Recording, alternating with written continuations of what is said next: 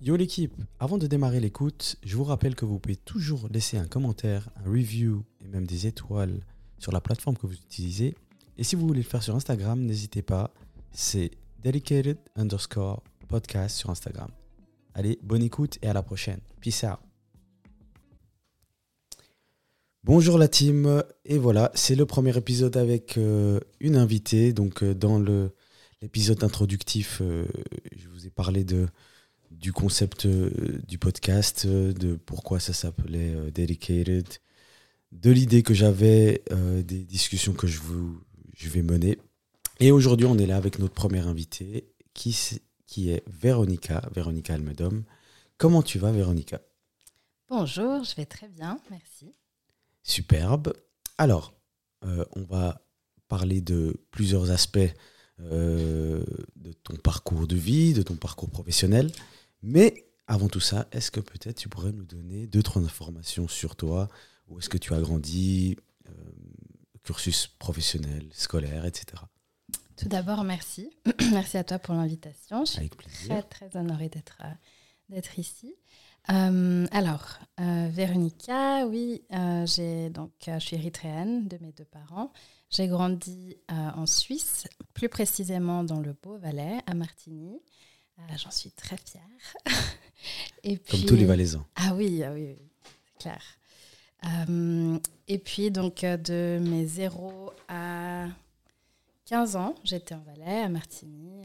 très, très belle enfance, choyée par mes deux parents, avec ma grande sœur. Et puis, ensuite, on a déménagé à Lausanne euh, pour des raisons professionnelles de, mon papa. Et euh, donc, euh, voilà, j'ai fait une partie de mon gymnase là-bas. J'ai fait un apprentissage en emploi de com. Et ensuite, je me suis dirigée vers l'Allemagne pour quelques mois à Munich pour consolider mon allemand. Et ça a marché ou pas? Parce qu'il y en a beaucoup. ça a marché. Ok, très bien. Parce qu'il C'est un petit peu, c'est un petit peu latent. Je vais pas. non, parce qu'il y en a beaucoup qui vont à Berlin, etc. Ils reviennent et, ça, ça, marche pas, je crois. le problème, c'est que quand on est sur place, on finit toujours avec des francophones. Ça aussi, ça aide pas tellement. On aime bien rester dans notre troupe de, de francophones. Très, juste. Donc, euh, je suis revenue en Suisse et puis euh, j'ai commencé à bosser chez PwC. Et euh, donc, j'ai continué un peu dans le secteur privé pendant quelques temps. Et après, je me suis dit, non, mais ça fait pas tellement sens. Je cherche un peu de sens dans ce que je fais. Et je suis retournée à l'Uni. Donc, j'ai fait un bachelor en sciences sociales, en sciences politiques. Et euh, après ça, ben, pendant que j'étais aussi euh, dans tout ça, ben, je faisais toutes mes activités sur l'Érythrée. Donc, sur les questions des droits humains en Érythrée, les questions d'état de, droit. Parfait. Ton explication est parfaite parce que ça, ça a préparé mon mon prochain sujet, eh ben, tu as parlé de l'Érythrée, de ton origine euh, érythréenne. Moi, je voulais que tu viennes nous parler de plusieurs choses que, que tu as fait, notamment euh, ton activisme pour l'Érythrée. On va parler euh, des, choses que tu as mis en place, des choses que tu as organisées, etc. Mais première, enfin, en premier lieu plutôt, qu'est-ce qui t'a poussé à démarrer dans cet engagement pour l'Érythrée, on va dire euh, dans ton activisme? C'est un événement, c'est une idée, c'est un voyage Qu'est-ce qui t'a poussé à, à, poser cette première pierre? Et bien sûr, ensuite, on, va vraiment expliquer euh, quelles sont les, les actions et, les organisations que tu as mis en place. Moi, je pense que c'est tout ce que tu viens de, citer. Euh, il y avait un événement, clairement, qui était l'événement de Lampedusa en 2013, le naufrage, donc le 3 mhm. octobre 2013, qui était un peu euh, le gros électrochoc qu'il me fallait pour passer de la frustration, euh, qui était là depuis très longtemps, euh, à l'action. Donc, mhm. frustration, ça a commencé, ben, on était toute jeune la première fois qu'on allait en Érythrée avec maman. C'était en 2001. Et c'est là où les choses commençaient à se compliquer. On en avait 12-13 ans, on avait franchement passé notre temps avec nos amis de quartier, on ne comprenait pas trop tout ce qui se passait autour de nous. Mais il y avait un gros, euh, une grosse crise politique avec euh, beaucoup d'arrestations au sein du cabinet des ministères euh, et puis aussi au sein des, des médias, l'université d'Asmara qui avait été fermée, quelques mois plus tard le Parlement qui a été démantelé. Euh, et puis le service militaire aussi quelques mois plus tard. Donc il y avait une succession d'événements. Euh, nous, on baignait là-dedans, on ne savait pas exactement ce qui se passait, mais on sentait qu'il y avait des choses qui ne tournaient pas très normalement.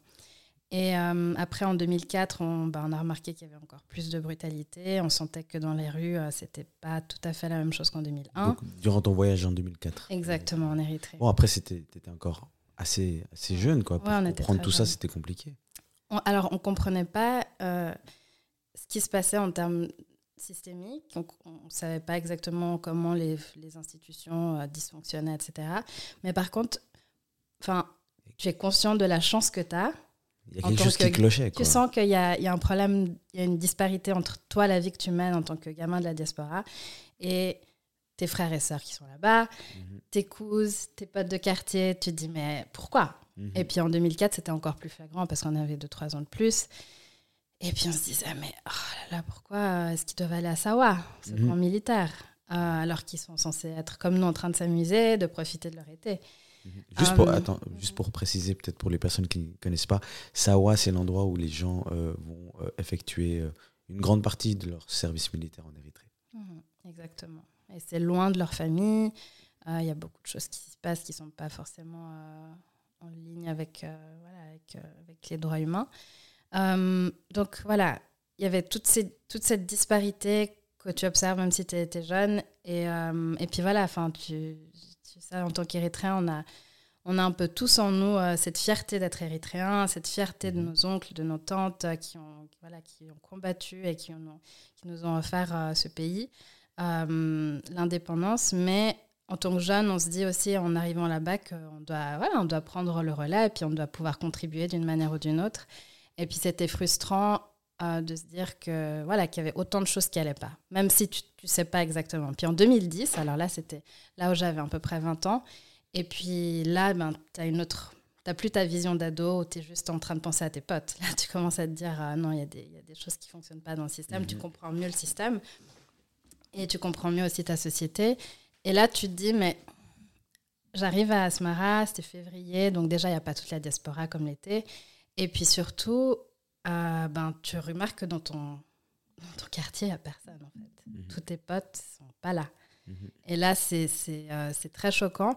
Et quand tu, dis juste, excuse-moi, quand tu dis ils sont pas là, ça veut dire ils ont quitté le pays ou bien euh, service militaire? Exactement. C'est soit ils ont quitté le pays, donc exil, soit euh, ils sont en prison, mhm. soit ils sont dans le service militaire et ils ne peuvent pas voilà, ben, choisir leur perspective de vie, ils ne peuvent pas aller à l'université. À ce stade, ça faisait déjà un moment que l'université d'Azmar était fermée. Donc il y avait tout ça qui, qui faisait plus sens et qui était vraiment encore un nouveau degré de frustration. Et puis, donc je suis rentrée et puis là j'ai commencé à essayer de discuter avec les jeunes de notre génération et puis je leur ai dit non mais il faut qu'on discute, il faut qu'on dialogue, qu'on regarde quelles sont les possibilités. Depuis ici, euh, on a la chance d'avoir accès à beaucoup de choses. Pourquoi est-ce qu'on ne peut pas créer ce lien, ce, ce, mhm. pont entre, entre l'Europe et puis, et puis eux qui sont sur le, sur, dans le pays? Et puis, euh, et puis après, ben, c'était très choquant, honnêtement, de, de, de, voir la réaction euh, de différentes parties et surtout euh, du parti unique, la, la, branche euh, de la jeunesse du parti unique. Qui était voilà qui était très très énervé qui était là mais pourquoi tu parles de ça? Non mais on n'a pas à rentrer dans ces histoires pourquoi est-ce que tu critiques etc et moi, je partais pas du tout d'une intention de critique, je partais plutôt d'une intention de OK, on a des problèmes, soyons honnêtes, et puis qu'est-ce qu'on fait? Exactement. Et euh, voilà, donc euh, c'était très compliqué un peu de trouver ma voie avec ces rejets et avec euh, aussi ben, on voyait plutôt nos parents qui étaient un peu impliqués dans toutes ces réunions. Euh, s'il y avait des jeunes, c'était souvent le parti unique, qui était en, enfin la, branche du parti unique. Donc c'est dur de trouver sa place dans tout ça. Et euh, ça a pris, ouais, facile deux ans. Puis voilà, après, ben, je postais des, des, articles sur Facebook. Euh, ça a un petit peu fâché aussi l'ambassade, etc. Ce qui est un peu dommage parce que c'était plutôt une opportunité, je pense, pour essayer de de trouver euh, voilà, solutions. ouais, ou, des euh, solutions. Peut-être peut-être même pas, on parle pas de forcément révolutionner le, euh, le, pays, mais juste peut-être voir qu'est-ce qu'on peut faire euh, pour les personnes qui sont là-bas, que ce soit dans les écoles ou, ou les choses, je pense. euh, Absolument. De- en termes de développement, Mhm. tout simplement.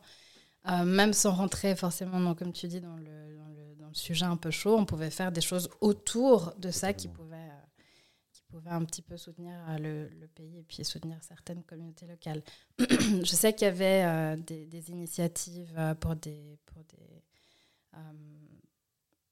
Récolte de- ouais, ouais, des orphelinats. des orphelinats. Mhm. Euh, euh, il y avait- il y avait des initiatives comme ça pour, par les jeunes qui étaient vraiment, vraiment bien, mais est-ce- enfin, l'idée, c'était aussi sortir un peu du cadre euh, de ce qui était proposé et puis euh, voilà, de, de brainstorm et puis de proposer des choses nouvelles. C'était plus ça, une possible. envie d'a- d'apporter, euh, euh, au-delà de l'aspect politique, c'était plus une idéologie d'entraide, etc., que, qui, était, qui, est- Ouais. qui venait de ta part, on va dire. Ouais, exactement.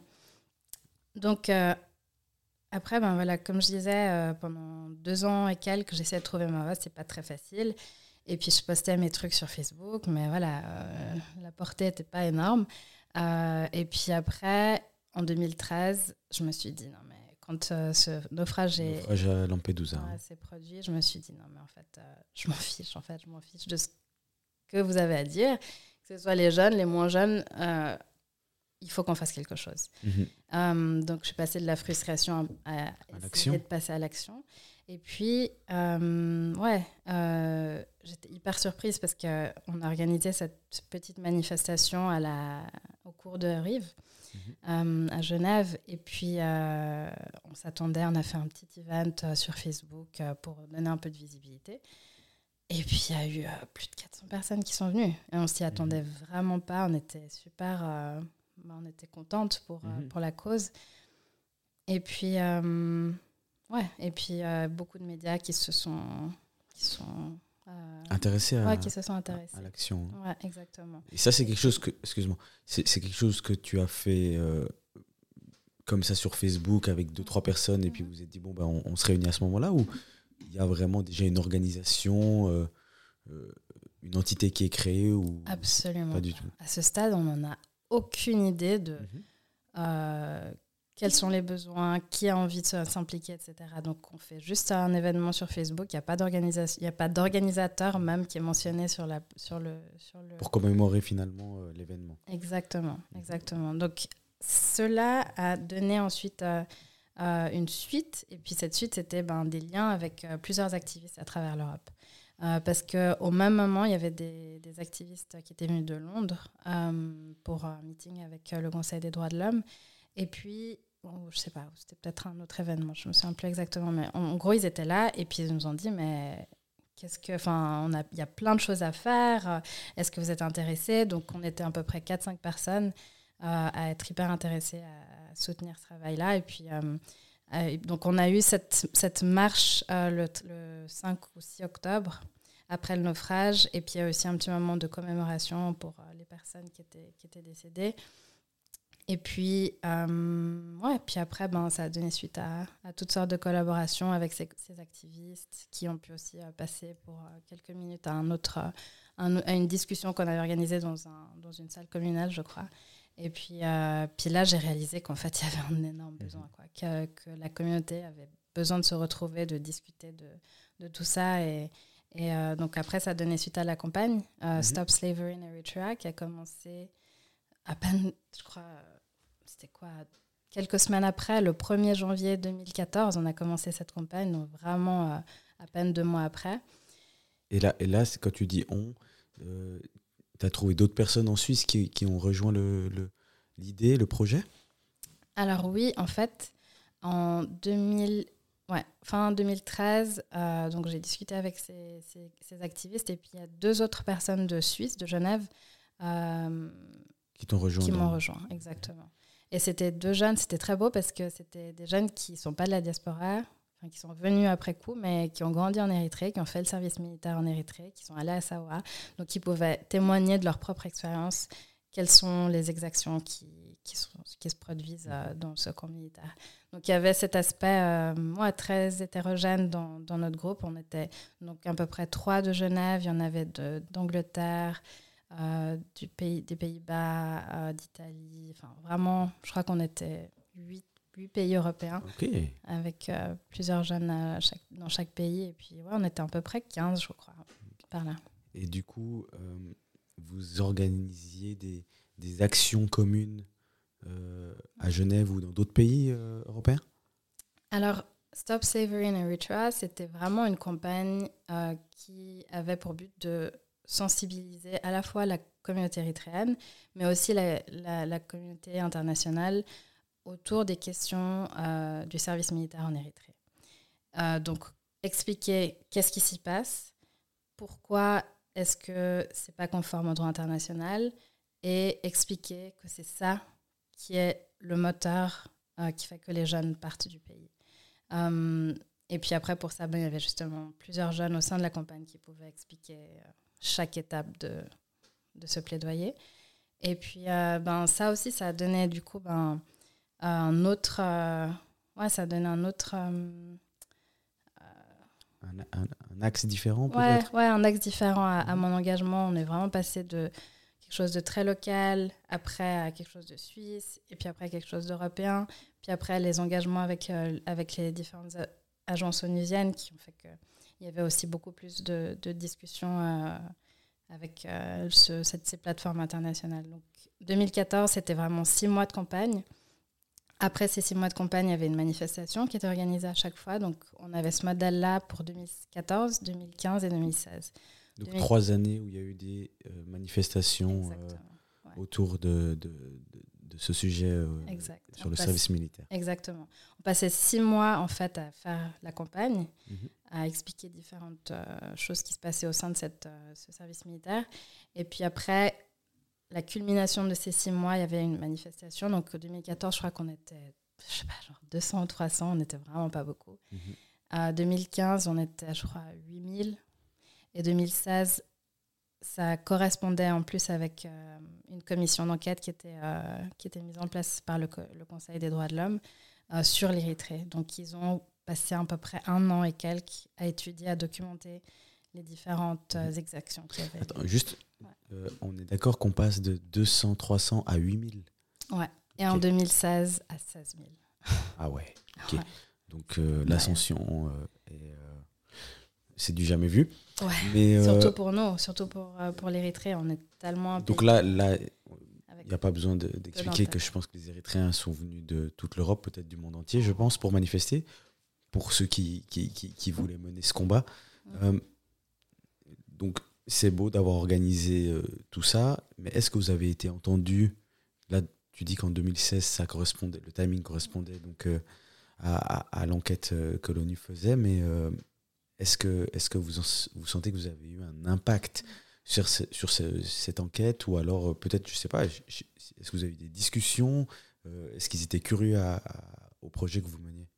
Oui, absolument. Alors, on, soutenait beaucoup leur mandat. Mhm. Euh, on soutenait de différentes manières. déjà par le fait de sensibiliser la, la, communauté érythréenne à travers le monde, comme tu l'as mhm. souligné. On avait des gens qui sont venus d'Australie, des États-Unis. C'était vraiment. Euh, pour manifester. Pour manifester et pour soutenir ce, mandat. Donc, là, on, revient juste au fait que les Érythréens sont très patriotes parce que ah faire 24 heures d'avion pour, euh, pour manifester, il faut être convaincu de son, de, son combat. Absolument, absolument.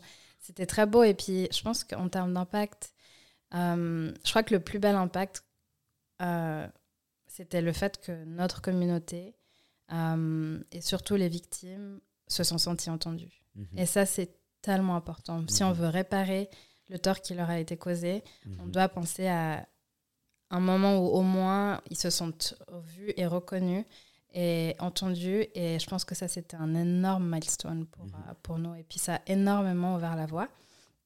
Euh, déjà pendant ces, ces, années de 2014 à 2016, au début, c'était vraiment pas facile de parler de, de slavery. Mhm. Comme tu l'as dit, on était très patriotes et fiers. Mhm.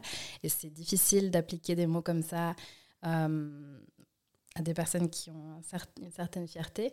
Mais c'était nécessaire. Et puis après, ça a été euh, accueilli euh, parce qu'on ne se basait pas sur des choses très abstraites, on se, on se basait sur le droit international. Donc il y avait aussi ce, ce, cette capacité à lier ça avec euh, des choses très juridiques et concrètes. Donc ça, ça a beaucoup aidé. Euh, donc il y a le côté healing pour la communauté érythréenne, vraiment une sorte de guérison partielle, bien mmh. sûr, mais ça se fait, ça se fera, ça se prendra, ça prendra plusieurs décennies à avoir aussi la justice et la vérité. mais je pense qu'un autre, une grosse déception, euh, c'était de ne pas voir de. Il n'y a, pas, a pas eu une action concrète et une action euh, tangible qui, a, qui, qui, puisse avoir des effets euh, en termes juridiques. Sur, Suite à l'enquête. exactement. Les conclusions étaient des crimes contre l'humanité sont commis en Érythrée, mhm. mais qu'est-ce qu'on fait avec ça? Mhm. Et en fait, il y avait un espoir que le Conseil de sécurité prenne ce mandat prenne la suite, en fait, euh, se charge de la suite euh, de ce dossier. Malheureusement, euh, ben, le, Conseil des droits de l'homme et puis la communauté internationale de manière générale a préféré que ce soit par la voie diplomatique que ça se règle, ce qui était une grosse erreur. Et puis, et puis maintenant, ben, voilà, tout le monde est démoralisé et puis il n'y a pas eu de, d'effets autour de cette. mais, si je vulgarise, si je vulgarise tout ça, c'est comme si on, on enquête sur une personne, on dit ok, ça, ça va pas, ça, ça va pas, ça, ça va pas.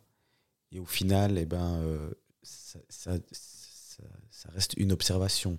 Il n'y a pas eu de, comme, comme tu expliques ici, donc il n'y a pas eu des recommandations et des obligations qui venaient de, de l'ONU en disant bon, ok, ben, cette partie-là, vous devez la changer et vous avez trois mois. Ouais, alors c'est ça. Si je dis ça un exactement peu ça. Vulgaire, hein. Ouais, c'est exactement ça. Il n'y avait pas d'effets contraignants en fait. Mhm. C'était, on a documenté cette euh, catégorie de crimes. Mhm. Euh, bien sûr, les autorités érythréennes ont dit, euh, que ces crimes étaient commis en Érythrée. Et ben, au lieu de dire, OK, on va régler ça sur, dans, un, dans, un, dans une cour de justice, eh ben, ils ont dit allons pour la voie diplomatique. Après, il y a tout un contexte historique à ça. Il y a aussi les questions euh, ben, qui sont liées à des déstabilisations de régime, etc. Mais c'était vraiment une occasion manquée de, voilà, de donner une sorte euh, de, de, vérité de, et de justice à, beaucoup de victimes euh, qui vivent encore aujourd'hui, qui sont en Suisse ou qu'elles soient ailleurs en Europe. Elles vivent avec beaucoup de, de, stress, stress post-traumatique aussi de ce qu'elles ont vécu en Érythrée. Donc euh, voilà, c'était un gros, gros coup euh, sur le moral des activistes euh, et aussi de la communauté érythréenne de manière générale à travers, travers le monde. Juste pour rappel, donc ça c'était en 2016. Hein. Exact. Ok. Écoute, on va, on va un petit peu avancer aussi parce que tu as plusieurs, alors je dirais pas casquettes, mais on va dire que ton activisme s'est développé au travers des années. Donc là, on a parlé de, l'organisation Stop Slavery qui a eu différentes actions, comme on a dit, 2014, 2015, 2016, et d'autres, euh, enfin, à Genève et, durant d'autres événements. Suite à tout ça, un peu, euh, tu euh, es nommé à la Commission fédérale de, sur l'immigration. Ça, c'était en quelle année? Ça, c'était aussi en 2016. c'était en février. J'ai commencé en février 2016, ouais. Ok.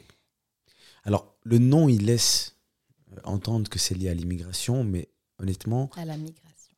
À la migration, pardon. Mhm. Alors, je recommence. Euh, le nom, il, nous laisse penser que, ça concerne la, migration, mais quelles sont les réelles actions de, cette euh, commission, de cette organisation Moi, personnellement, je, j'en ai déjà entendu parler, mais j'arrive, je ne pourrais pas dire, OK, ils ont mis ça en place, tel centre, ou alors tel cours. Je ne sais pas, honnêtement. Mhm. Donc, euh, qu'est-ce que, qu'est-ce que vous faites euh, dans cette commission? Alors, la Commission fédérale des migrations est euh, une commission extra-parlementaire qui est composée d'environ 35 personnes, très hétérogènes. Il y a des personnes qui travaillent dans les communes, dans les cantons, des chercheurs, des personnes qui sont d'ONG. c'est vraiment très... Des gens du terrain, en fait. Il y a un peu de tout. Ouais, Il y a beaucoup de personnes du terrain. Et après, il y a aussi pas mal de scientifiques. Euh, et puis, l'idée, en fait, c'est de émettre des recommandations à l'administration fédérale sur les questions de migration, donc sociale, politique et économique. Et puis, de vraiment essayer de, de donner une orientation sur certaines votations sur certaines pratiques, qu'elles soient administratives ou autres. Euh, et puis là, il y a vraiment une représentation, je trouve, très, très équilibrée de, de notre société. Euh, et du coup, ben, des discussions et, des, recommandations très intéressantes. Du coup, on se réunit environ euh, tous les 3-4 mois à peu près. Et chaque personne a été nommée par le Conseil fédéral. Ok. c'est sérieux. C'est plutôt pas mal. Faut pas trop rigoler. c'est très bien aussi parce que ça te donne une idée de comment les institutions fonctionnent. On a aussi des. Euh, ouais, on a souvent des, des, Pendant nos plénières, on a, on a des présentations qui nous sont données par des personnes qui sont au SAM ou dans d'autres institutions mhm. euh, euh, de l'administration fédérale. Donc c'est très enrichissant. Et après, en termes de choses concrètes, euh, c'est assez limité parce que c'est consultatif. Par contre, il y a un super projet qui s'appelle Citoyenneté, qui est un projet qui est justement financé par la CFM, la Commission fédérale d'immigration, et qui en fait alloue des fonds à, des, des, projets qui sont autour de la citoyenneté à travers la Suisse. Ok. Et donc ça, ça fait depuis 2016, euh, c'est toujours actuel? Oui. Ok. Eh ben, tu vois, moi, je ne savais pas du tout. Euh, alors, j'ai été regardé, bien sûr, j'ai fait mes devoirs, mais malgré que j'ai dit immigration, mais euh, j'avais du mal vraiment à, voir quelles étaient les actions concrètes.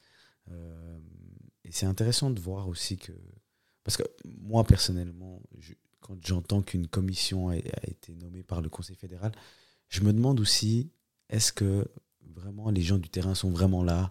Euh, Est-ce que c'est pas vraiment une discussion entre politiciens qui ne connaissent pas, alors pas pour tous en tout cas, euh, la réalité du terrain euh, Parce que évidemment, par leur métier, par leur statut social aussi, à partir d'un moment, eh ben, est-ce qu'on peut rester connecté à des sujets qui sont autour de la migration on le voit, je pense, assez souvent à la télé, euh, les discussions autour de la migration, euh, quand les politiciens s'expriment, moi, j'ai pas l'impression qu'ils connaissent le sujet. Euh, alors, ils connaissent les lois par rapport au sujet, mais pas forcément la réalité. Donc, c'est intéressant de voir qu'il y a des, un groupe hétérogène qui, qui, discute autour de tout ça. Alors, on va passer à la prochaine, à la prochaine étape alors, bien sûr qu'on saute des, étapes de ta vie, mais euh, celle que j'ai retenue, c'est la euh, Obama Foundation. Donc, 2021, correct? Ça dépend de ce qui va suivre. Alors, en 2021, tu démarres euh, le cursus au sein de la Obama Foundation, correct? 2022. Alors, tu es nommé en 2021. Yes. Ok, pardon, excusez-moi. Officiellement nommé. en 2021, on a reçu la nouvelle. Ok. Alors, Obama, je pense qu'il n'y a personne qui, qui va me demander euh, euh, qui c'est et qu'est-ce qu'il représente. Mais est-ce que tu peux nous expliquer qu'est-ce que la Obama Foundation? Parce que c'est vrai qu'on a, on a tendance à entendre ces présidents qui, qui créent des fondations, mais qu'est-ce qu'ils font réellement? Alors, la Obama Foundation, c'est la fondation qui a été créée par le président Obama et euh, euh, l'ancienne première euh, dame, Michelle Obama. Et en gros, c'est un, programme qui a lieu. Attends, je vais essayer de refaire. Donc en fait, il y a plusieurs programmes au sein de la fondation. Il y a le programme qui est en termes de leadership mhm. pour les Obama Leaders. Mhm. Et il y a d'autres programmes, euh, comme par exemple Obama Scholar, qui est euh, un programme qui est à la, euh, Columbia University. Et tu as aussi d'autres programmes qui sont plus au sein des communautés afro-américaines en général, comme My Brother's Keeper, mhm, Girls Alliance, qui est ça, en fait, c'est une initiative de l'ancienne de première dame, mais qui est, je crois, plus dans les pays émergents et puis peut-être un petit peu aussi aux États-Unis. Donc, il y a vraiment plusieurs programmes différents et tous ont en commun la, volonté du couple de fortifier, de soutenir et de mieux connecter les jeunes. Leur donner un maximum de ressources pour euh, mettre plus de visibilité dans ce qu'ils font et puis aussi donner plus de, de, ouais, de soutien entre eux. Mhm. Il y a bien sûr le soutien que la fondation euh, propose, mais ce qu'ils ont beaucoup, beaucoup appuyé au cours euh, de, des six mois de l'année dernière, c'était que c'est vraiment entre nous que toute la magie euh, se crée en fait. Donc, donc, au final, ils sont, ils sont plus là à rassembler différentes personnes et créer cette synergie entre ces personnes plutôt que euh, eux apporter leur idéologie mmh. euh, ou alors leurs idées sur différentes actions. Ou Absolument. Je pense que leur idée, c'est vraiment de former les jeunes qui mmh. ont déjà un impact de former les jeunes qui travaillent à un niveau vraiment communauté, mhm. un niveau euh, proche de ce qu'ils peuvent faire. Euh, et puis une fois qu'ils ont identifié ces jeunes-là, l'idée c'est de les mettre, donc de les former. Puis pendant cette formation, ben, il y a vraiment une sorte de ciment qui se, crée entre eux. Et puis ben, voilà, c'est exactement ce qui s'est passé pour moi l'année dernière. Donc euh, de, janvier à juin, une fois par semaine, tous les mercredis. On se, on se réunissait virtuellement avec la trentaine, autre, trentaine d'autres jeunes à travers l'Europe. Et puis, c'était incroyable. Enfin, on était formés par de très prestigieux professeurs. puis, on apprenait énormément entre nous aussi. Euh, des, des, expériences euh, que les uns et les autres traversaient. Donc c'était très très beau. Et donc là, tu, tu, euh, tu as dit que ça, ça, a duré six mois. Mhm. vous vous il y avait une concentration sur des, sujets spécifiques ou bien on était plus sur des éléments, je ne vais pas dire de base, mais, mais structurels, c'est-à-dire comment entamer euh, mon combat, euh, qu'est-ce que je peux faire euh, en termes administratifs Est-ce que est qu'il vous dirigeait sur, sur ce genre de, choses ou bien c'était plus précis sur certains sujets, je ne sais pas, l'Afrique.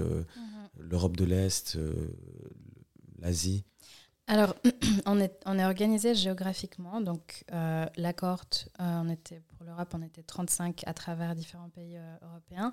Quand on dit européen, c'est Géographiquement. Oui, géographiquement, ouais, exactement. Mhm. Et puis, euh, après, il y, en a, il y a aussi euh, Asia Pacific et il y a euh, Afrique. Mhm. et là aussi, ça fait une grosse cohorte parce qu'il y a beaucoup de pays en Afrique. mais c'est à chaque fois vraiment des jeunes. Enfin, par exemple, pour soyons plus concret pour, pour l'Europe, il y a une énorme volonté de s'assurer que les valeurs démocratiques euh, restent et soient fortes. Mhm. Euh, comme on le sait, il y a énormément de, de, défis autour de la polarisation, toutes sortes de polarisations, euh, qu'elles soient médiatiques ou ethniques, politiques. Il y, a, il y, a, vraiment de gros, de gros défis qui nous attendent et qui sont déjà là face à nous. Plutôt, ouais. ouais. Et, et donc, je dirais que beaucoup du travail de formation euh, qui a été fait pendant ces six mois était comment avoir un, un leadership qui soit basé sur des valeurs. Mhm. Donc, peu importe les valeurs qui font que notre euh, cause et notre euh, travail d'activiste ou de business leader, peu importe, il y avait plusieurs profils différents dans ma cohorte. peu importe les raisons ou peu importe les causes qu'on défend, quelles sont nos valeurs? Et mhm. puis là, tu as toutes sortes de valeurs. Tu as les valeurs d'espoir, tu as les valeurs euh, de courage, euh, d'amour pour sa communauté. Euh, et puis en fait, sur la base de ces valeurs, comment est-ce qu'on prend des décisions? Et ça, c'était, je pense, quelque chose qui était aussi un challenge pour le président. en tant que président parce qu'il était super jeune et que euh, c'était pas forcément facile de prendre des décisions aussi énormes qui affectent parfois le mhm. monde entier. Et je pense que c'est aussi un petit peu une part de sa legacy, de vouloir s'assurer que les jeunes qui sont impliqués sur beaucoup de questions aujourd'hui. Se prépare à ce genre de, Sois de prêt. décision. hein. À prendre Mhm. des décisions de manière confiante et de manière euh, euh, réfléchie et basée sur des valeurs. Euh, sans pour autant euh, se dire Ah, mais j'ai. J'ai failli à mes, à mes valeurs, j'ai fait Mhm. des compromis qui allaient à l'encontre de mes Mhm. valeurs, et puis ça, c'est quelque chose qu'il faut vivre avec.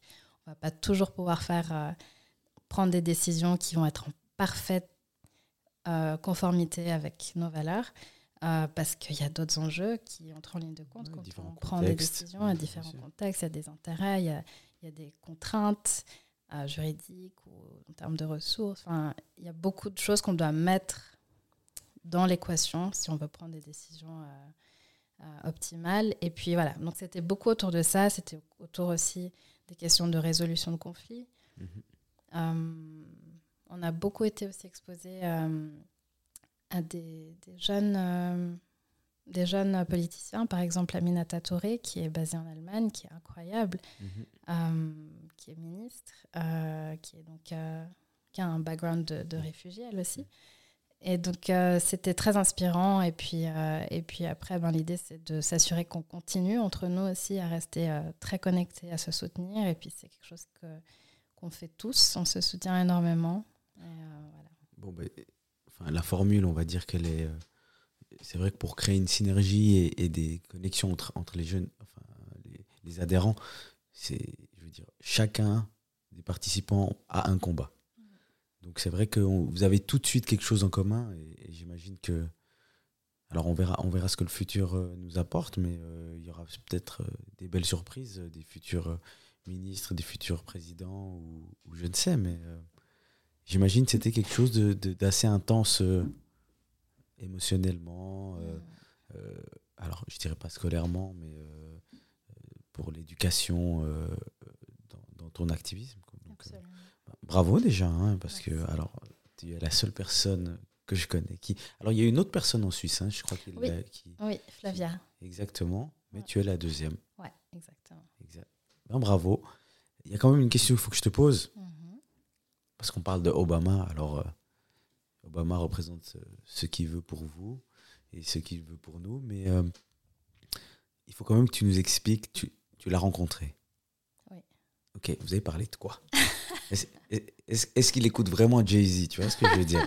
Est-ce qu'il écoute Parce que quand il lance sa, sa playlist, il met Jay-Z, il met Kanye West. Est-ce qu'il écoute toujours ces personnes Alors, on a plus passé du temps à parler de démocratie que Voilà. d'écouter de la musique, mais c'était.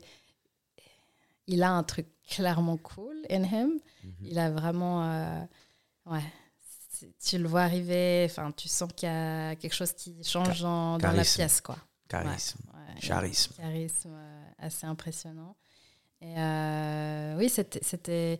Alors, on, on a, on l'a vu d'abord. En fait, c'était à Copenhague.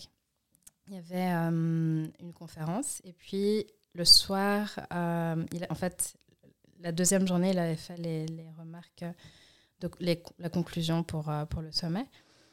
Et puis, après euh, cette deuxième journée qui concluait le sommet, il est, il est passé à nous dire bonjour euh, pendant le dîner. Et puis, euh, il a fait un petit, euh, un petit speech. Et voilà, il était vraiment, euh, vraiment cool. Et il a une capacité, en fait, à se mettre au niveau de quiconque, qui est assez Mhm. impressionnante, euh, tout en gardant euh, ben, sa personnalité, euh, son humour. euh, et je pense que c'était nécessaire parce qu'il fallait briser la glace. On était tous tellement euh, impressionnés Ouais, ben oui, par de le voir et de se dire que ça nous arrivait. Enfin, c'était c'était vraiment, vraiment quelque chose d'assez exceptionnel, extraordinaire. Et, hum, et puis le lendemain, on a passé une journée à faire un workshop avec lui. Et puis donc le moment où j'ai le plus eu un one-on-one, ben, j'ai un peu parlé de l'Érythrée. Puis il a partagé qu'il était très fier de ce que je faisais et qu'il fallait continuer, etc. Mhm. Donc c'était très touchant. Et, euh, et puis après, le lendemain, on était plus sur des questions de leadership de manière générale. Donc une table ronde avec environ 10 personnes. Et puis, euh, Chacun parlait de son, son sujet dur- durant les tables rondes ou c'était- bien C'était vraiment du freestyle. C'était Ouais, des- ouais. une liste de questions que la fondation avait, euh, le staff ouais, avait préparé. Et puis là, ben, on, par- on parlait un peu comme on voulait. euh, euh, les uns après les autres. Et puis, et puis voilà, on a tous pu ajouter notre. Bon, bah là, j'imagine que c'est vraiment, on essaie d'obtenir un maximum d'informations, de, de prendre un maximum de, de knowledge parce que c'est vrai que. Mais il, il, il écoutait en fait. C'est lui qui écoutait. Ah, ok. C'était impressionnant. Et ça, je crois que c'est le plus grand takeaway mhm. de mon expérience, de, mon, de mes échanges avec lui. C'était une manière d'écouter euh, qui, qui est sincère mhm. et, euh, et, et, tu vois que ce que tu dis matters. Mhm. C'est pas euh, je fais genre, voilà, je suis en train de t'écouter, mais en fait, je suis en train de penser à autre chose. Non. Alors, soit il le fait, soit il le fait, il fait très bien semblant. Non, je, je pense qu'il le fait vraiment. Je pense qu'il le fait vraiment. Et puis, il a aussi cette volonté de, de nous faire comprendre que on a, on a vraiment une grosse contribution à apporter. Mhm. Et ça, c'est pas juste parce qu'on est euh, une trentaine de jeunes euh, qui travaillent sur ces causes-là, mais de manière générale, je pense qu'il a énormément d'espoir en la jeunesse. Euh, toute forme de jeune, toute forme d'action. Je pense que voilà, on peut travailler pour notre quartier, on peut travailler pour notre entreprise, peu importe ce qu'on fait, tout acte de service est un acte gratifiant à un niveau individuel, mais aussi euh, important et, nécessaire pour euh, mhm. notre société. Donc ça, je pense, c'est aussi quelque chose que ils ont vachement pu faire, euh, vachement transmettre en fait. Mhm. Je pense, je pense que c'est un très beau message parce que c'est vrai que souvent, alors, on, dit des politiciens, enfin, qu'il faut être politicien pour faire telle ou telle action. Mais c'est vrai que les, les, petites actions dans les quartiers, simplement se battre pour remettre les filets dans un but sur un terrain de foot, c'est de la politique et, c'est vrai que c'est vraiment les, les, les, les, premiers combats qui, qui mènent peut-être euh, alors euh, euh, à devenir ministre ou président, je ne sais pas, mais. Et je pense que même quand on arrive à un, statut de ministre ou de président, je pense que on perd la boule si on garde pas ce lien mhm. qui a taille humaine, ce lien mhm. avec notre quartier, même si c'est bien sûr pas forcément faisable selon après, on a de la chance en Suisse, on a quand même proximité. Cette, proximité. Et, je pense que quoi qu'il arrive, qui, peu importe qui on est, on, devrait garder ce lien. Euh, parce que c'est ça le ciment aussi euh, de la société. Et du coup, c'est quoi ton lien à toi avec la proximité? Ben, Mon lien C'était quoi ton premier combat? Mon premier combat, c'était. Euh, ben, je pense que c'était pas plusieurs. Je dirais, ben, mon premier contact avec l'Érythrée en 2001. Même si j'étais gamine, genre, ça, je jouais, jouais au tennis et tout, puis j'étais là, purée, faut faut vraiment que ah, je gagne, tu voulais jouer au tennis des millions. Ouais, j'avais joué, j'avais joué là-bas à Intercontinental. et, euh, et j'avais, euh, et j'avais, euh, je m'étais entraînée avec ce prof qui était génial, qui avait mis trop d'espoir en moi. Je suis rentrée à, à Martigny et j'étais trop déterre et j'étais là, que je gagne tous les tournois, il faut que je progresse vite. Puis comme ça, je vais gagner des millions. J'avais 12 ans. comme ça, j'ai gagné des millions. Puis après, je vais pouvoir euh, avoir un club en Érythrée. Enfin, j'avais vraiment déjà là un petit peu ce, truc en moi, mais plus concrètement, je dirais que euh, mon premier contact, c'était quand même avec euh, ben, cet énorme nombre de frères et sœurs érythréens qui sont arrivés par la Libye et la mer, mer Méditerranée qui m'a qui m'a fait dire euh, non mais il y a il y a quelque chose à faire ici, euh, près de nous. Euh, et puis, du coup, c'était des aides pour le français, des cours de français, mhm. des aides administratives, des connexions à faire entre mhm. leurs soucis et puis peut-être Berne ou leurs soucis et puis nos, nos, conseillers, nos conseillers juridiques à la coordination asile de Genève. Enfin, il y avait plusieurs choses, plusieurs petits gaps un peu à à remplir. Et puis, euh, c'était ces petites choses-là. Bah, écoute, euh, je crois que tu as très, très bien évolué par la suite parce que on a parlé de, de tes actions pour l'Érythrée, de la Commission fédérale euh, sur la migration et le Obama Foundation. Donc, on est loin des millions en tant que tennisman. mais, mais quand même, moi, je connais pas beaucoup de monde qui ont rencontré Obama. Alors après, ça n'engage que moi. Il représente ceux que vous voulez politiquement, je ne vais pas m'exprimer, mais c'est vrai qu'en termes de personnes, euh, je, mets quiconque au défi de ne pas le mettre dans le top 3 des politiciens qui ont marqué notre génération, en tout cas. je m'en souviens comme hier. Donc, on, a parlé un peu de ta rencontre avec Obama. Alors, ça, peut sembler normal, mais ça ne l'est pas du tout. Et ensuite, on va, revenir plutôt à, ce que tu fais un peu plus en, ce moment. Parce que là, on a, un peu tout retracé depuis 2012, 2013. Euh, aujourd'hui, tu as différents. Enfin, ton activisme est toujours là, mais peut-être d'une manière un peu différente. Euh, tu as mis en place euh, Information Forum Eritrea, mm-hmm. correct? Oui. Est-ce que tu pourrais nous parler de ce projet? Alors, euh, IFE, Information Forum for Eritrea, a été fondé aussi en 2016, 2015, 2015, 2015. C'était aussi euh, un petit peu par frustration, euh, en remarquant qu'en fait, euh, nos parlementaires à Berne, et puis de manière générale, la population suisse avait très peu accès aux informations euh, concernant l'Érythrée. Il y avait beaucoup euh, de, politisation autour euh, des questions des Érythréens en Suisse. on disait qu'ils étaient des migrants économiques, qui ne travaillaient pas, qu'ils étaient tous au service social, etc.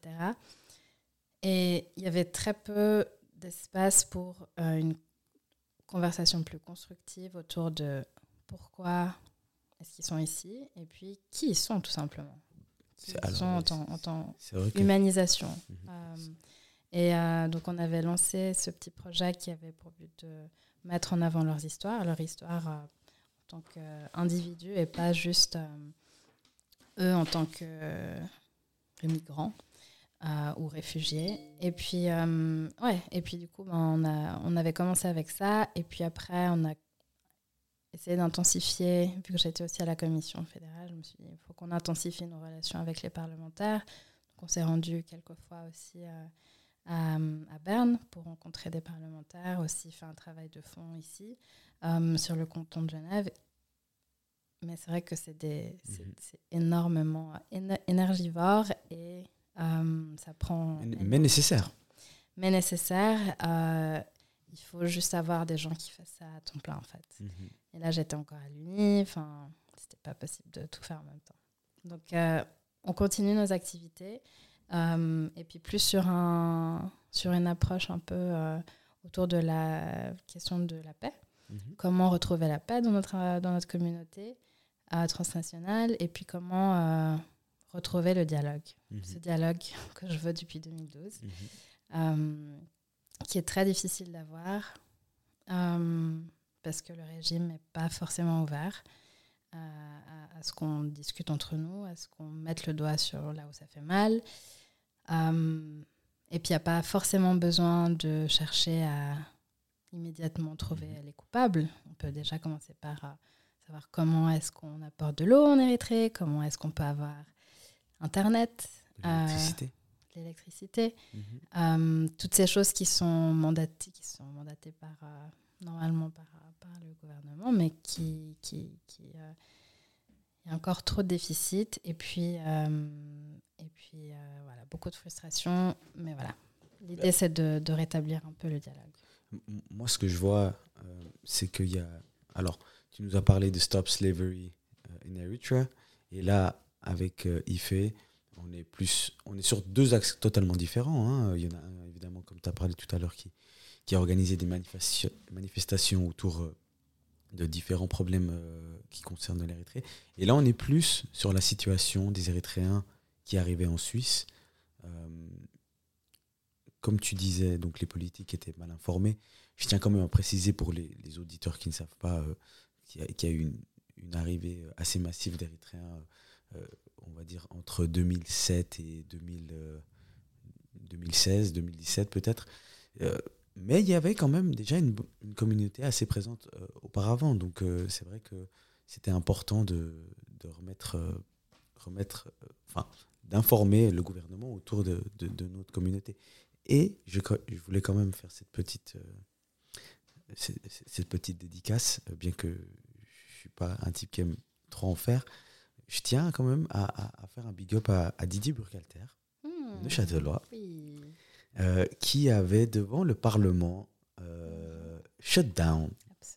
Et, et, qui nous avait fait beaucoup de bien. Donc, si ça arrive à ses oreilles ou, ou à la famille, eh ben, un grand merci parce que c'était un très grand moment euh, sur Facebook, en tout cas, ça a été bien partagé et bien, ça a bien fait polémique. Donc, il fait des actions qui continuent. Là, tu parles de, de, de, rétablir une paix entre les Érythréens, simplement, hein, qui sont ici. Euh, quand je regarde ton activisme assez frontal euh, sur les débuts, puis on, vient sur, on revient sur les idées de base, hein, parce que tu étais là au début à dire mais qu'est-ce qu'on peut faire pour aider, pour que les choses s'améliorent? Ça n'a pas trop marché. Tu es allé à 100 à l'heure sans, sans, ceinture. Et puis maintenant, tu reviens un peu à la à l'idée de base qui est euh, qu'est-ce qu'on peut faire pour euh, améliorer ce cheminement? Pourquoi? Tu, tu, tu, sais ce qui t'a amené, c'est la maturité qui, qui, qui t'a... Alors, je ne dis pas que tu n'étais pas forcément mature, euh, je disais la maturité dans ton engagement plutôt, qui te ramène à ce, à, cette idée de paix entre les Érythréens? Ouais, je pense que on passe par tellement de niveaux de frustration, de joie très rares, mais ça arrive. Euh, et puis après, ben, je pense que ce qu'on voit de plus durable et viable, c'est pas euh, pas l'énervement, c'est pas même si au fond je reste euh, très frustrée, très déçue. Même s'il y a toutes ces, tous ces sentiments, je pense que ce qui fait résonner les personnes, c'est pas quand on les agresse ou quand on les attaque ou quand euh, on se plaint, quand on est négatif. Ce qui ce qui est le plus propice à un dialogue et à la création de ponts, c'est vraiment euh, ben, prendre sur soi, apprendre à faire des compromis. Et je pense que c'est aussi un peu ce que j'ai appris l'année dernière, euh, de me dire que voilà, ce ne sera pas forcément parfait mhm. dès le départ. Euh, il faut aussi apprendre à être patient. Et c'est pas forcément. Euh, faut choisir ses combats. Quand on est jeune, quand on est jeune, on a, on croit que tout peut arriver euh, très facilement, très vite, et euh, on apprend qu'en fait non, euh, il y a trop d'enjeux, il y a des enjeux qui nous dépassent, il y a des choses qu'on peut contrôler, il y en a d'autres qu'on peut pas contrôler, et il faut juste essayer de, comme tu dis, choisir ses batailles, mhm. et puis essayer d'avancer avec sagesse, avec maturité. Je pense que mhm.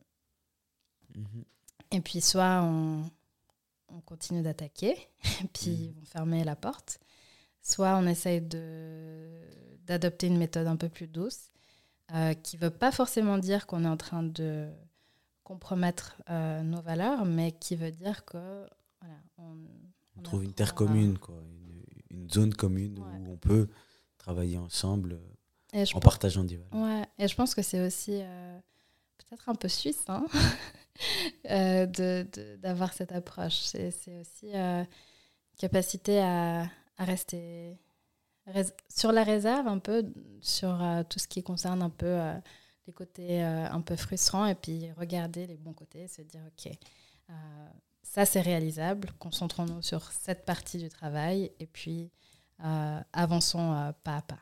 Et ça aussi, c'est un peu les termes de notre cher Didi Bourguilter. Eh ben, Avançons pas à pas. Exactement. Bah, en tout cas, bravo pour, pour toutes ces choses. Hein. Euh, on, va, on va rapidement évoquer euh, une de tes activités actuelles, avant, de conclure, parce que je pense que c'est intéressant aussi de, d'en discuter et pour, pour comprendre qui tu es un peu.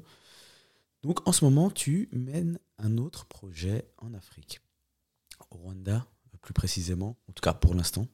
Euh, est-ce que tu pourrais nous en parler? Donc, Pamoyatek, c'est prononcé juste? Oui. Très bien. Donc, en deux, trois mots, euh, d'où vient l'idée et qu'est-ce que Pamoyatek fait? Alors, euh, tu l'as dit juste. En plus, en Swahili, moi, je le dis toujours un peu à la française. Donc, je vais continuer à le dire à la française, mais je devrais commencer à dire ça comme toi. Euh, alors, Pamoja Tech euh, est une tech startup euh, qui est basée à Genève et à Kigali, en Suisse et au Rwanda. Euh, L'idée est en fait de euh, fermer les fossés de communication qui existent entre euh, les institutions et les citoyens, le secteur privé et les citoyens. Donc, comment est-ce qu'on rend euh, les opportunités, les informations accessibles aux citoyens sans que ce soit boring, sans que ce soit euh, difficile, sans qu'il y ait trop de jargon euh, administratif euh, et sans que ce soit rempli d'obstacles parce que le La bureaucratie, système, quoi. il faut aller sur différents Mhm. sites, etc. Donc, essayer de casser un peu cette structure en silo et puis rassembler un peu l'information autour d'une plateforme. Donc, c'est ça en gros. Ok, et donc comme tu as dit, c'est un projet qui est basé euh, en Suisse et au Rwanda. Euh, ce retour à l'Afrique, euh, c'était ton moyen un peu de continuer, euh, alors pas forcément ton activisme, mais ta connexion à l'Afrique Absolument. Ouais. Mhm, Ben, c'est un moyen de rester près de la maison mhm, quand on n'a plus vraiment accès à la maison. mhm. Et euh, c'est un moyen de, euh, de se rendre euh, un peu plus utile, Mhm. sachant que on a énormément de chance d'avoir grandi en Suisse, d'avoir aussi une, une, une identité multiple. Mhm. Et puis, à mon sens, ben, c'était évident qu'il fallait être un, un pont en fait entre, Mhm. entre ces, ces deux mondes. Mhm. Et, euh, je trouve que c'est super enrichissant. Alors, corrige-moi si je me trompe, mais euh, le Rwanda est. Alors, c'est un sorte de hub aussi au niveau tech. hein, au Mhm. niveau, il y a énormément d'applications qui, sont développées là-bas et de start-up euh, autour de la tech. hein. Absolument. Euh, le Rwanda s'est positionné depuis plusieurs années comme euh, Proof of Concept Nation. Mhm. Donc, ils veulent euh, que les, les entrepreneurs qui ont des idées un peu innovantes euh, viennent euh, dans le pays et puis testent les idées. Et puis, une fois qu'elles sont prouvées dans le pays, tu peux après ensuite euh, scale up développer euh, et développer dans d'autres régions du, Ouais. du Mais c'est continent. vrai que c'est un très bon pays pour ça. C'est une taille euh, humaine, un peu comme la Suisse. Il y a aussi le côté ben, effort par les institutions pour, euh, pour vraiment donner euh, accès à Internet, pour euh, développer des infrastructures qui rendent Internet euh, accessible et peu cher euh, et de bonne qualité. Donc euh, ça, c'est un environnement qui, qui est vraiment propice à, à ce genre de, de travail. Très bien. bah, en tout cas, euh, on est curieux de voir comment ça se développe et tu nous tiendras au courant. Et beaucoup de courage à vous et à, à toute l'équipe. On va passer sur la dernière partie qui, qui ne concerne pas forcément ton parcours ou alors, ou alors les choses dont on a déjà discuté. Donc, le euh, podcast s'appelle Dedicated, dévoué, euh, si on veut euh, traduire en français. Comment est-ce que tu es resté aussi dévoué, dedicated toutes ces années? Parce que tu tu t'es tapé beaucoup de fois la tête contre le mur quand même. Stubborn spirit? Je pense que je suis un petit peu têtue. Je pense qu'on est tous un peu têtus dans ce pays. Euh, je Tu pense... parles de la Suisse ou? Ah non, l'Érythrée. Ah ok. Ouais, les Suisses, on est aussi un peu têtus, mais peut-être un peu plus doux dans, dans notre. euh, Plus diplomatique Ouais, peut-être. ouais, ouais, ouais. Mhm. Mais euh, c'est vrai que euh, je pense le fait d'avoir grandi avec tous ces modèles, nos tantes, nos oncles, et la manière dont ils ont défendu euh, l'Érythrée, dont ils ont pu euh, ben, obtenir cette indépendance qui était euh, loin d'être gagnée, euh, je pense que ça te forge, même si c'est un peu dans ton inconscient je pense qu'il y a un truc en chacun de nous qui fait que c'est il y a, y y a une base. Il y a une base pour euh, pour la volonté de d'avoir un impact sur sa société, sur sa communauté. Je pense qu'on a tout ça en nous. Alors, alors ouais, alors, excuse-moi de t'interrompre, mais c'est vrai qu'il n'y a pas énormément de pays où on peut se dire que la génération avant nous a combattu pour l'indépendance. Et souvent, ça donne des résultats, euh, euh, enfin, un patriotisme très, très, très élevé. Mmh. Si je pense par exemple à, certains pays de l'Est, ils ont un patriotisme qui est assez élevé, d'où qui, est aussi dû à, aux événements récents euh, de leur histoire. Donc, mmh. c'est vrai que c'est quelque chose d'assez pareil pour nous. Quoi. Mmh. C'est vrai. Ouais, je pense que ça, ça joue énormément. Puis voilà, on a grandi en regardant certaines images. Exactement. il y avait tout ce, ouais, tout cette intériorisation d'éléments euh, autour de la fierté, autour du travail, euh, de l'éthique du travail, de travailler dur. Euh, c'est quelque chose qui s'est un petit peu malheureusement perdu au cours de ces dernières années, mais qui aurait été formidablement utilisé si on avait eu un autre type de leadership en Érythrée. Donc ça, je dirais que c'est un peu le truc général. Mais après, je pense que c'est tout simplement. il y a aussi l'éducation. Je pense que ça fait beaucoup, l'éducation de mes parents. Euh, un altruisme que tous les deux ont. Euh, ma grande sœur est aussi comme ça. Et puis après, je pense qu'il y a aussi, euh, je sais pas, de voir, de voir autant de défis mhm. et de se dire, mais pourquoi est-ce que je resterai les bras croisés? Mhm pour moi, ça fait pas. J'ai un peu l'impression de perdre mon temps, de perdre, de laisser des opportunités euh, être manquées si je fais rien. Et mhm. une sorte de frustration, une sorte de d'agitation. Euh, un peu. Ouais, une sorte d'agitation s'il n'y a rien qui se fait. Mhm. Et, euh, et après, ben, ça, ça entraîne, ça entraîne des rencontres humaines, ça, ça, ça entraîne aussi euh, des mini-solutions, euh, des mini-déblocages et, et, tu vois la joie dans la vie des gens et tu te dis non mais en fait il faut continuer. Mmh. Euh, c'est très rare de voir la, voix, la, joie, mais, mais les quelques fois où tu la vois, tu te dis non mais ça vaut la peine, ça vaut la, fatigue et ça vaut le sacrifice. Et puis après, ben, ouais, tu te dis que tu es dedans et que tu peux plus en sortir. quoi. C'est une sorte... Bah, tu, je, pense que tu la cultives. Hein.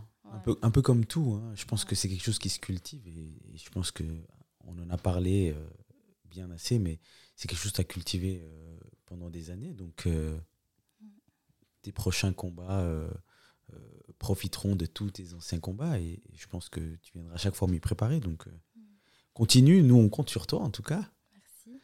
Merci. la dernière question, enfin, les deux dernières questions petite recommandation culturelle, un bar, un endroit, un événement que tu recommanderais à Genève, en Suisse, euh, ou je ne sais où, et ton son du moment. Ça, ça fait deux questions et ton boucle. Ok. Euh, mon son du moment, euh, c'est Pink and White de Frank Ocean, que j'adore. Hmm?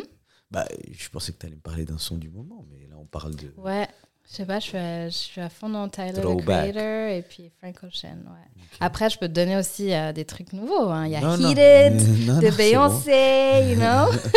non, non, t'as pas besoin de prouver que tu écoutes des choses de maintenant aussi. I'm a beehive too. Donc, euh, ouais. Donc, euh, ça, c'est pour les sons. Et puis après, tu m'as dit un ah, événement. Un événement, un bar, un restaurant. Un bar, un restaurant. Alors, je vais donner... Alors, non, t'es pas obligé de tout donner. C'est vraiment juste euh, des Ok. Hein. Alors, en termes de resto, euh, là, j'ai depuis plusieurs mois, j'ai des gros cravings pour, pour la nourriture érythréenne que je mange très, très régulièrement, encore plus qu'avant. donc, je dirais Niala, qui est à Plein Palais. Et puis et puis Mercato qui est au, au, Paki, qui est euh, un business qui est euh, dirigé par euh, une femme. Mhm. Donc on se tient, on se tient. Et puis après un événement, ben, on vient de boucler Aphrodisée. Et je pense que c'était très beau. Mhm. C'était un beau moment de, ouais, de réunion sur les questions de la création. Euh, peu importe euh, les, univers, je crois que tout Genève, euh, avec toutes sortes de. même au-delà, Zurich et même Berlin, il y avait vraiment beaucoup de monde avec des, des backgrounds très différents. Et euh, c'était une belle mise en valeur d'un nouveau narratif autour de l'Afrique. Euh, voilà. Bon, bah, superbe. Eh ben, euh, je te remercie pour ta présence. Merci pour les choses. Enfin, tu nous as expliqué plein de choses. Donc, merci pour, pour ton expérience. Merci pour ta force. Merci d'avoir partagé avec nous. Courage. Nous, on te soutient. Donc, on est, on est avec toi. continue tous tes combats continue à nous inspirer. Et, voilà, à la prochaine peut-être. Merci beaucoup, Avec Et pour tous les auditeurs, ben voilà, c'était le premier. N'hésitez pas à, me donner votre avis. Alors, on a des progrès à faire, on en est conscient. Mais euh, j'espère que vous avez été inspiré par, cette discussion et, euh, et je vous dis à la prochaine. Allez, bye.